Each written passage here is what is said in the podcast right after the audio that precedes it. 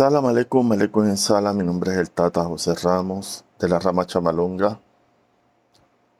El tema en este podcast es el siguiente: espiritualidad, astralidad, universalidad.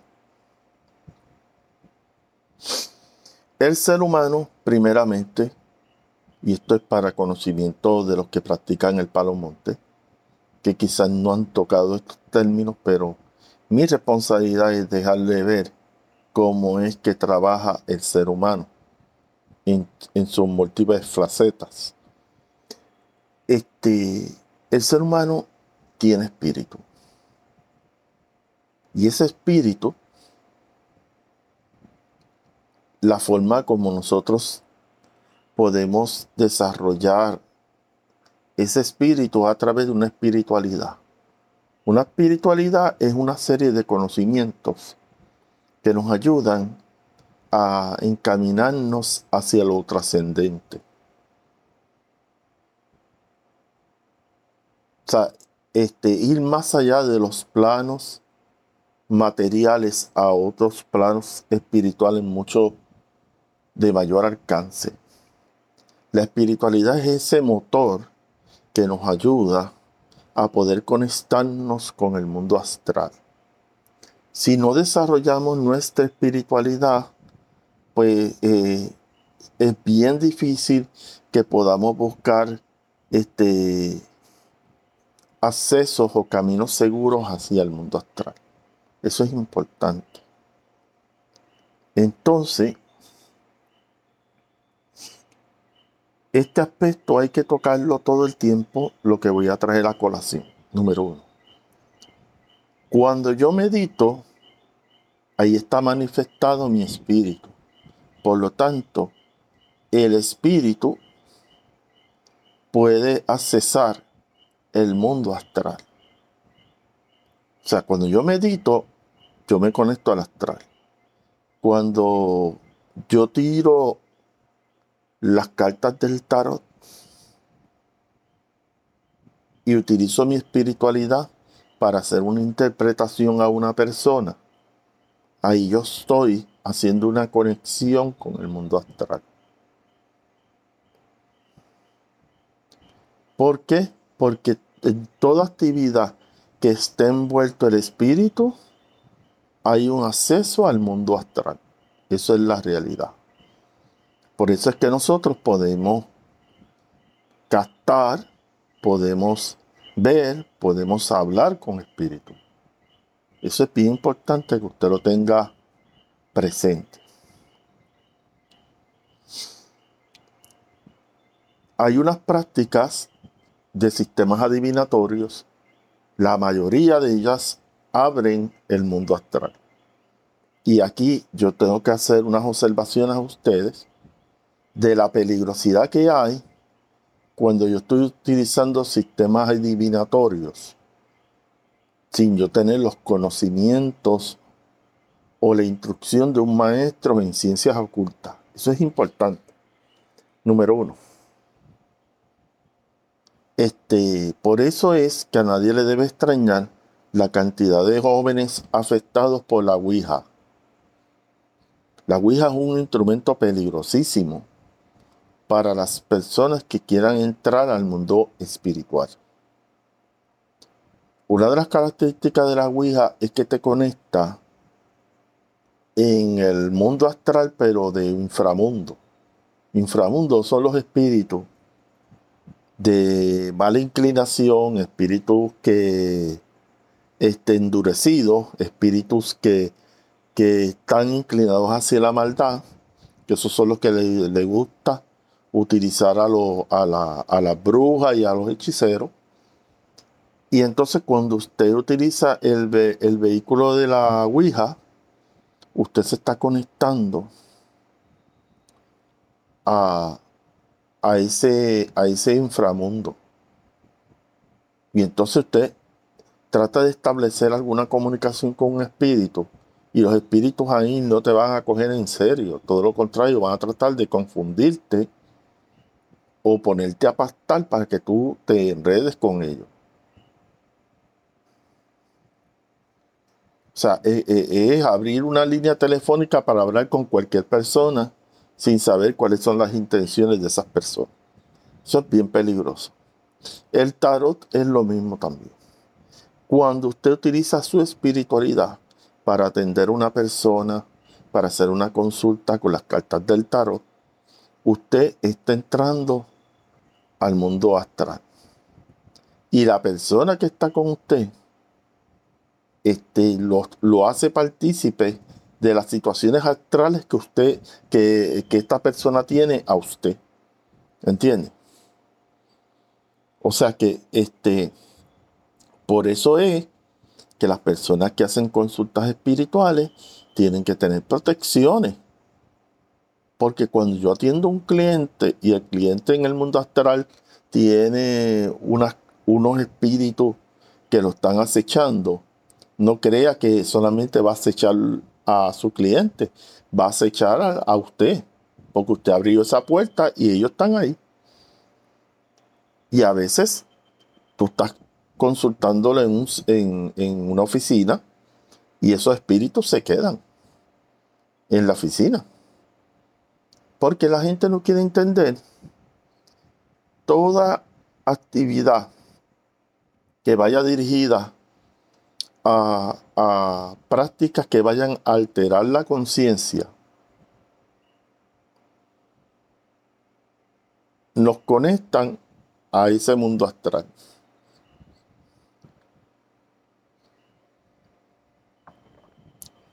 Entonces por eso es que hay muchos jóvenes, muchas personas que han sido influenciado por espíritu oscuro, como se le llama típicamente, pero cuando hablamos de espíritus oscuros hay una variedad de espíritus oscuros. No es como los paleros que se pasan hablando que nada más eh, de espíritus endoki. Eso es muy general. Eh, estos espíritus tienen distintas inclinaciones. O son espíritus que son agresivos, que incitan a la violencia, espíritus sexualizados, espíritus que te incitan al uso de drogas, alcohol. O sea, eh, estos espíritus te pueden inclinar a muchas cosas, actividades delictivas. Todo eh, eh, eso, cuando usted se conecta en astral, va a encontrar espíritus de buena voluntad, pero también va a encontrar oscuridad. Eso usted no lo puede perder de perspectiva. Entonces, es importante que usted cultive su espiritualidad. Pero ¿cómo yo cultivo mi espiritualidad? Este, meditando, siempre tener una intención clara que yo quiero conectarme con el astral, pero mi mente y mi ser está dirigido a conectarme con seres de luz. ¿Ok? Y eso cada vez que yo me conecte en el astral, yo tengo que estar enfocado con quién yo me quiero conectar. Y siempre tengo que tener en primera prioridad conectarme con espíritus de luz. Si usted se conecta en el astral con espíritus de oscuridad, usted tiene que atenerse a las consecuencias de este tipo de espíritus. Que estos espíritus tratan todo el tiempo de enredarlo a usted. Y lo que le interesa es a ellos le interesa la energía que usted tiene. La fuerza vital que usted tiene, la energía vital que usted tiene. Los espiritistas le llaman fluidos vitales. En el mundo astral, estos espíritus que entran al plano material, ellos para poder subsistir en esta dinámica, necesitan energía de este plano. Y, y las energías que ellos tienen accesibles es la, energía vital que tienen los seres humanos, más las energías que hay en este plano material. Por eso los investigadores paranormales han ido a visitar lugares donde este, hay una gran cantidad de espíritus y eso se debe que hay un portal abierto que se, que se conecta directamente al astral. Pero los portales, para existir, tienen que haber un vórtice de energía que está permanentemente abierto. Y entonces, si en una casa hay un portal espiritual todo el tiempo abierto, pues obviamente ahí es que usted va a ver los casos de Guys. No sé si usted vieron la famosa película de los movimientos físicos en la casa, que se empiezan a mover las sillas, empiezan a, caerse los platos, las cucharas.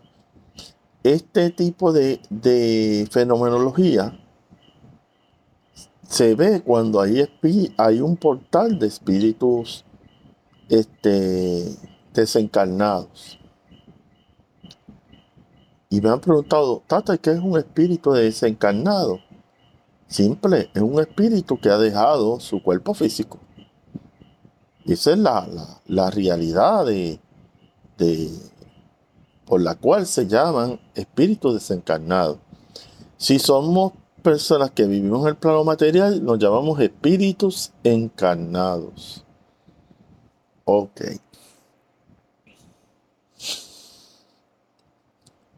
Vuelvo y traigo a colación lo que te pueda a ti ayudar a desarrollarte como mediunidad, comunicarte con los espíritus, es fomentar tu espiritualidad.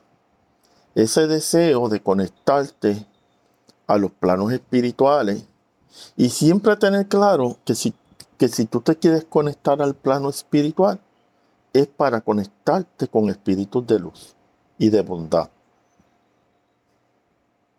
Entonces, si usted piensa por ahí, va por buen camino. Pero a veces hay gente que ni tiene su espiritualidad eh, es coger de distintas corrientes espirituales y lo que termina es enredado y empieza a pastar con espíritus que no son buenos, que son espíritus que lo que quieren es eh, crearle una obsesión espiritual y a cambio de eso le van a, a, drenar su energía. Así que todas estas prácticas de conectarse con el astral hay que tener mucho cuidado. También como la famosa de, el famoso desdoblamiento astral, la misma situación. O sea, este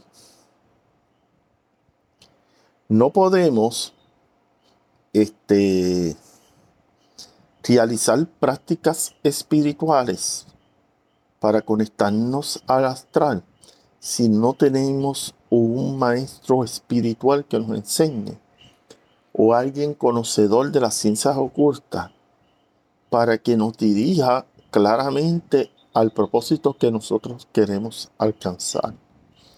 Nosotros no podemos meternos hacer prácticas de conectarnos al astral sin saber la peligrosidad que hay en el mundo astral. Este, en los 80 yo vi, y en los 80, y, pero más que nada, más en los 90, yo vi la cantidad de gente que se obsesó en el 90 específicamente, por eh, la corriente de la nueva era, el New Age.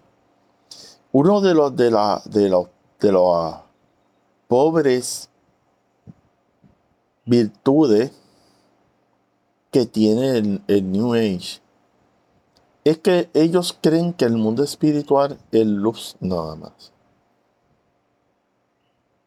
Y ahí es que está el problema. Porque el mundo astral o espiritual no es, no es un, mundo de luz, hay oscuridad también.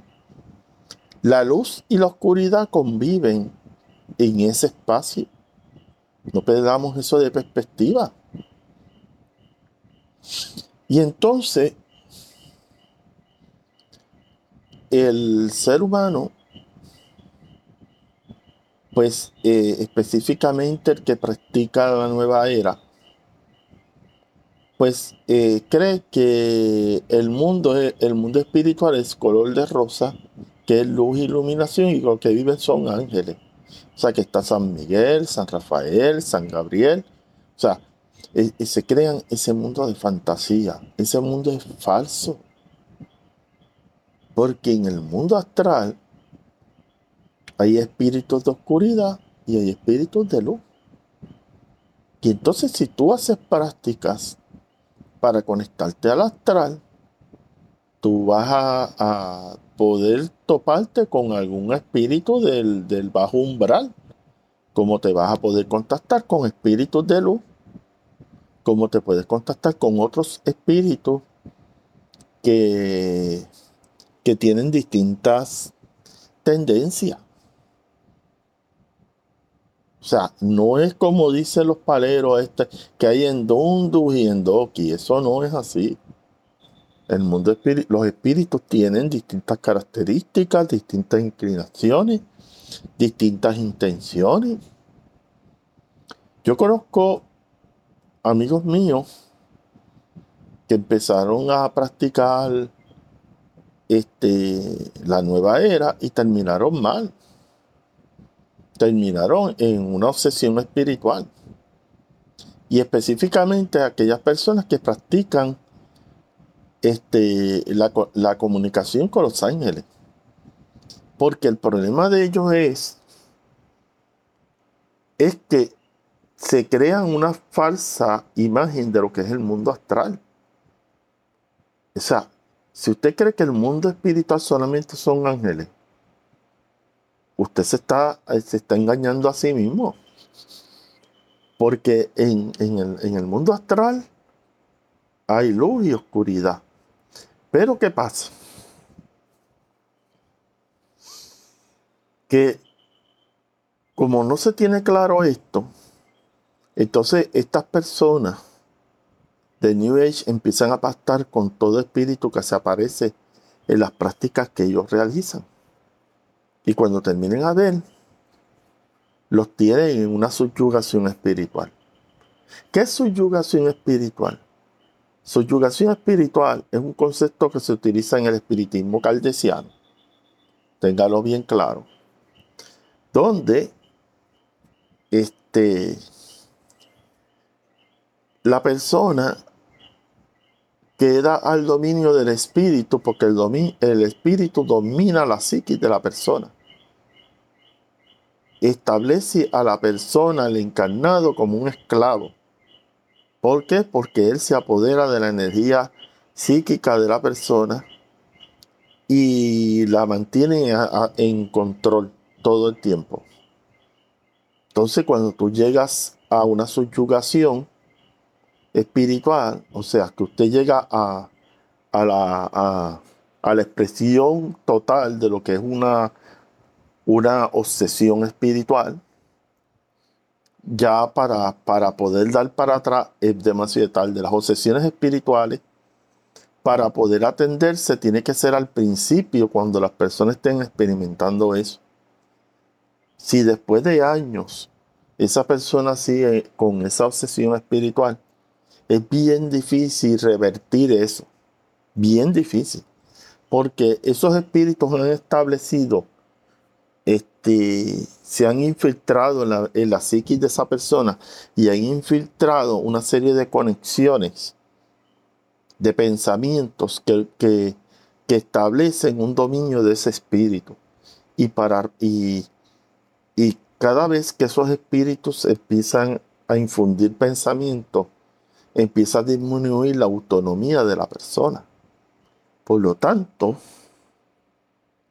al final, lo que vamos a ver una persona que los espíritus tienen control de ella y ya no hay mucho que hacer. Las obsesiones espirituales hay que trabajarlas al principio cuando la persona está este, experimentando esos síntomas. Ya después, los casos que han venido a mí han sido demasiado tarde. 5, 6, 7, 8 años ya experimentando ese tipo de cosas y vienen a querer resolver esto, es bien difícil que se pueda resolver. quiero explicar un concepto que los, que los Tata en no hablan, y es el concepto de la opresión espiritual. Porque se habla de la opresión espiritual como si los demonios fueran los que hicieran esta gestión de, afectar a una persona. Y no es así. La opresión espiritual, eh, en el concepto, como se lo voy a definir usted, la opresión espiritual es cuando un espíritu empieza a realizar una serie de, de este, acechos a la persona, provocándole miedo, temor, afectándolo emocionalmente. Es un tipo de acecho. La opresión espiritual es un tipo de acecho de parte de un espíritu. Pero el concepto de opresión espiritual se ha visto en cuanto a las cuestiones de los demonios. Hay opresiones espirituales por espíritus desencarnados. ¿Ok? Hago esta aclaración porque la gente pues, eh, se confunde con estos conceptos. La opresión eh, eh, en muchos casos es la primera puerta para llegar a una obsesión espiritual. Usted sabe la cantidad de personas que están experimentando trastornos de pánico. Los trastornos de pánico es importante que si usted tiene una condición así, vaya donde su psiquiatra o el profesional de salud mental que le ayude a trabajar con esos episodios de pánico. Porque eh, los trastornos de pánico, más que nada, este, incapacitan a la persona si no se trabaja con eso. Entonces, eh, es la experiencia de estar todo el tiempo prendiendo un botón rojo en nuestro cuerpo, como una alerta, que empieza a, la sudoración, el dolor en el pecho, este, intranquilidad, entre otros síntomas que hay con respecto a eso. Pero en el mundo espiritual, cuando hay trastorno de pánico, como se le llama a nivel psiquiátrico, el, el miedo y el temor pueden estar relacionados a, a la presencia de un espíritu opresor, un espíritu que está tratando de infundir miedo, temor a la persona encarnada. Eso es bien importante que usted lo tenga claro este, la opresión espiritual es lo que le pasa a muchas personas cuando le tiran un trabajo de brujería donde están envueltos espíritus desencarnados. Cuando un palero le tira un trabajo de, de espíritus oscuros a usted, lo que experimenta muchas veces las personas es una opresión espiritual. Unos espíritus que están acechando a la persona que quieren eh, afectar la psiquis de la persona, la mente de la persona. Y son bien consistentes en eso. Mira, yo, mi experiencia personal es la gran parte de los trabajos espirituales que se hacen para afectar a una persona van dirigidas a que, como ellos dicen, a que la persona se vuelva loca. Porque usted puede tener buena salud en su cuerpo físico, no tener enfermedades de, mantenimiento ni nada por el estilo, pero si, si a usted se le afecta la mente, lo pierde todo. ¿Entiende? Yo conozco gente que tiene una excelente salud física, pero perdieron la salud mental. Y entonces, este, Es bien lamentable todo esto que yo le estoy hablando, pero usted tiene que tener claro el aspecto de la espiritualidad que yo estoy hablando. La espiritualidad es un proceso en el caminar de la vida suya, donde usted tiene que nutrirse de una serie de conocimientos que le ayuden a conectarse con el mundo espiritual más inteligentemente, más conscientemente, y no tirarse a practicar comunicaciones con el astral sin tener las debidas experiencias por los peligros que hay en estas prácticas. Hay una cosa bien importante que yo les voy a hablar en cuanto a las escuelas de yoga.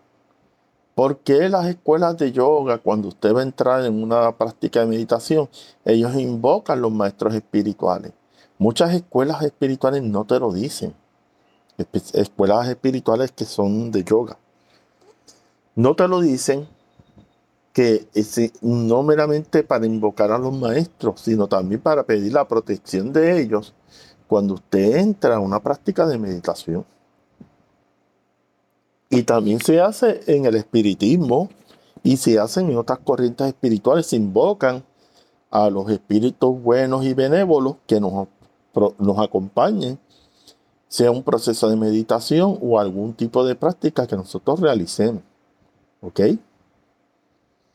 Así que este, hasta aquí voy a hablar en cuanto al astral porque tengo que hablar del universo, la universalidad, que ese concepto lo tocamos, y es la, este, nosotros siempre vamos en dirección a, conectarnos con el principio vital de este universo. En el caso de, de los que practicamos el palo monte sería Zambi. Y conectarnos con las fuerzas cósmicas que es Malongo. ¿Ok?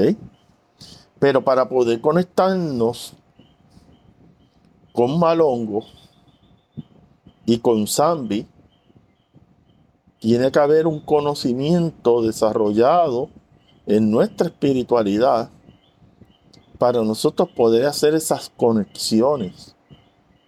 Mi espíritu pueda conectarse al astral y se pueda conectar con el universo, con la energía cósmica. Todo esto nosotros lo tenemos que tener presente. O sea, la gente quiere ir a, a planos elevados a nivel astral sin tener los conocimientos y sin tener la madurez espiritual para hacerlo. Por eso es importante que si yo desarrollo la, espiritualidad, implica que se van a desarrollar otras facultades espirituales. Medivinidad, clarividencia, clarividencia. Y voy a abrir todos los receptores parapsíquicos ¿Qué son los, los receptores parapsíquicos? Son distintas áreas en el cuerpo donde nosotros recibimos información psíquica de nuestro medio ambiente, sea de una persona, de objetos, cosas y hasta de presencias espirituales. Esos receptores parapsíquicos son áreas en el cuerpo que nos ayudan a detectar básicamente presencias espirituales. Si nosotros desarrollamos nuestra espiritualidad, podemos este, lograr mejor recepción con el mundo astral. Podemos ver todo lo que pasa a nuestro alrededor. Pero siempre este punto no lo podemos dejar. Siempre tenemos que trabajar con nuestro cuadro espiritual. Nuestro cuadro espiritual es fundamental para el desarrollo de nuestra espiritualidad. Por lo tanto, este, hay que educarnos en, el conocimiento espiritual, pero a la misma vez tenemos que desarrollar una práctica de eh, aplicar ese conocimiento espiritual a nuestra vida. Y específicamente, una de las áreas que nuestra espiritualidad tiene que trabajar es con la conexión con nuestro cuadro espiritual. La mayoría de la gente que tiene atrasos en su vida es porque no trabajado, no han trabajado con su cuadro espiritual. hasta aquí termina mi podcast. Espero que haya sido de su agrado.